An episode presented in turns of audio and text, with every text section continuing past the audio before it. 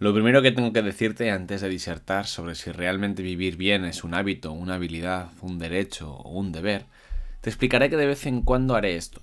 Me pondré delante del micro y filosofaré a mi modo sobre el arte de la buena vida.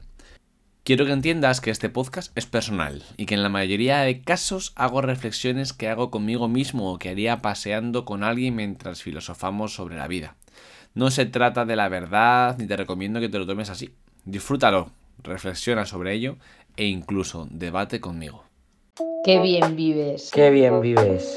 Qué bien vives. Qué bien vives. Qué bien vives. Qué bien vives. Qué bien vives. Qué bien vives. Qué bien vives. Qué bien vives. Ja, qué bien vives.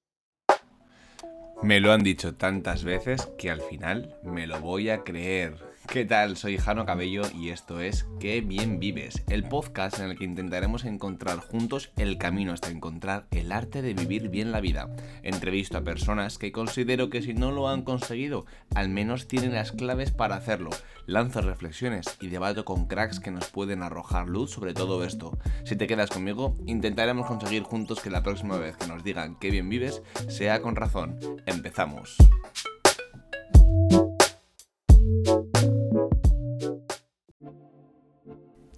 Es habitual escuchar un qué bien vives, de ahí el nombre de este podcast, pero ¿por qué lo decimos? ¿Qué es lo que nos incita a recriminar o halagar a alguien con tal frase? Haciendo un poco de recapitulación de en qué momento de mi vida lo he escuchado más veces, creo que por goleada son los momentos en los que más he viajado o más relajado he estado. Más habitual ha sido escucharlo, por ejemplo, cuando estoy comiendo tranquilamente en una terraza con amigos o con familia y de repente me he encontrado con alguien pues más estresado que yo en ese momento, con un maletín de trabajo, eh, un poquito más agobiado porque está en su rutina, entonces me ha dicho que bien vives. Entonces, eh, ¿por qué lo decimos? ¿Lo relacionamos con la paz, con el disfrute, con el momento vacacional? Pero ¿y todo esto? ¿No es una máscara? Es decir, ¿no es algo bastante superficial? Es fácil juzgar la felicidad de alguien que continuamente anda viajando por trabajo, ¿verdad? Imagínatelo subiendo historias en su Instagram en los lugares más exóticos, con la gente más exótica, en las playas más paradisiacas o comiendo en sitios maravillosos. Pero recuerda, viajando por trabajo, esa misma persona puede estar anhelando a su familia, sus amigos, sus hábitos, o quizás no le gusta el trabajo que está realizando. Lo mismo ocurre con la relación entre vivir bien y el dinero. Podemos caer en la misma falacia cuando vemos a alguien conocido escalar profesionalmente y sentimos ese crecimiento gracias al poder adquisitivo que ello acarrea, es lógico. Conduce mejor coche, viste mejor ropa y se permite caprichos más caros. Será fácil escuchar a su alrededor, probablemente además de la gente más cercana, la frase qué bien vives. Pero ahora te pregunto algo. Imagina un músico callejero, viste ropa como la que tú y yo vestimos, normal. Arrastra un carrito con un altavoz y posa su disco, el último single que ha lanzado y la funda de la guitarra donde espera la moneda de aquellos que disfrutamos escuchándole. ¿De acuerdo? Ponte en situación. ¿Cuánta gente crees que le dice lo del que bien vives? ¿Se lo dirán tantas como al anterior?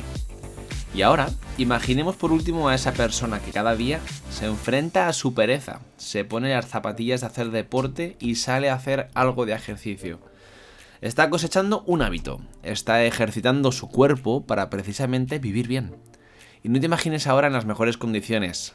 Imagínalo corriendo en un parque una fría noche de invierno, porque el deporte no conoce de climatología ni de momento. Mientras conduces tú con la calefacción del coche Visualízalo desde tu cama un 1 de enero mientras recuperas el exceso de la celebración de Nochevieja. ¿Te acercarías y le dirías qué bien vives? Probablemente no. Y es que además, incluso esa misma persona tuviese que reflexionar si realmente vive bien. Puede que incluso si se lo dices, le sorprenda tu respuesta. Quiero que reflexiones conmigo. ¿Es vivir bien entonces una actitud? Probablemente sí. Probablemente para muchas personas sí, puede que no sea necesaria para vivir, pero sí que considero que en muchas personas lo es. Todos tenemos a alguien que gozan en cualquier situación, que su actitud le permite con un poco y con mucho disfrutar, lo que se llama disfrutones. Personas que, oye, por lo que sea, chico, eh, saben montárselo bien. Pero ¿qué ocurre si no tienes esa actitud de forma intrínseca? Pues entonces creo que has de construir esos hábitos que te permitan vivir bien. Hábitos que van desde tu paz mental hasta tu salud financiera, con todo lo que hay por medio. Lo que comes y lo que te mueves construyen ladrillo a ladrillo el hogar en el que vas a vivir toda la vida, tu cuerpo. Seguramente lo más difícil de todo será vivir bien en un cuerpo que está enfermo. Y tu cuerpo vive con tu mente. El mens sana in corpore sano, de la expresión clásica, habla del bienestar humano. Salud y mente. Y creo que este es el inicio del camino. Y es por aquí por donde empezaré las entrevistas del podcast. La mente, el cuerpo y la filosofía. ¿Para qué divagar sobre lo material o lo fugaz, sin antes construir la base de la pirámide que sostiene la buena vida? Una vez que tengamos esto, hayamos reunido todos esos ingredientes necesarios, empezaremos a meter píldoras de esa gente, pues oye, pues como mi amigo Sule, que viaja mucho con sus tres hijos, con una familia maravillosa, pero que oye, lo monta bien. Le preguntaremos si él considera que vive bien. Y también hablaremos con Iván, que Iván trabaja en una empresa en la que tiene un departamento que él lidera, que es la felicidad. ¿Se puede ser feliz en el trabajo? Es importante. Todo esto creo que es fundamental y que la vida es muy larga y que tenemos, digamos que, bueno, muchos puntos sobre los que reflexionar y sobre los que atacar para vivir bien. Pero antes, insisto, vamos a hablar de la mente, del cuerpo y de la filosofía. Vamos a ahondar con personas que tocan estos temas y vamos a ver si conseguimos descifrar ese enigma de aquellas personas que dicen que saben vivir bien.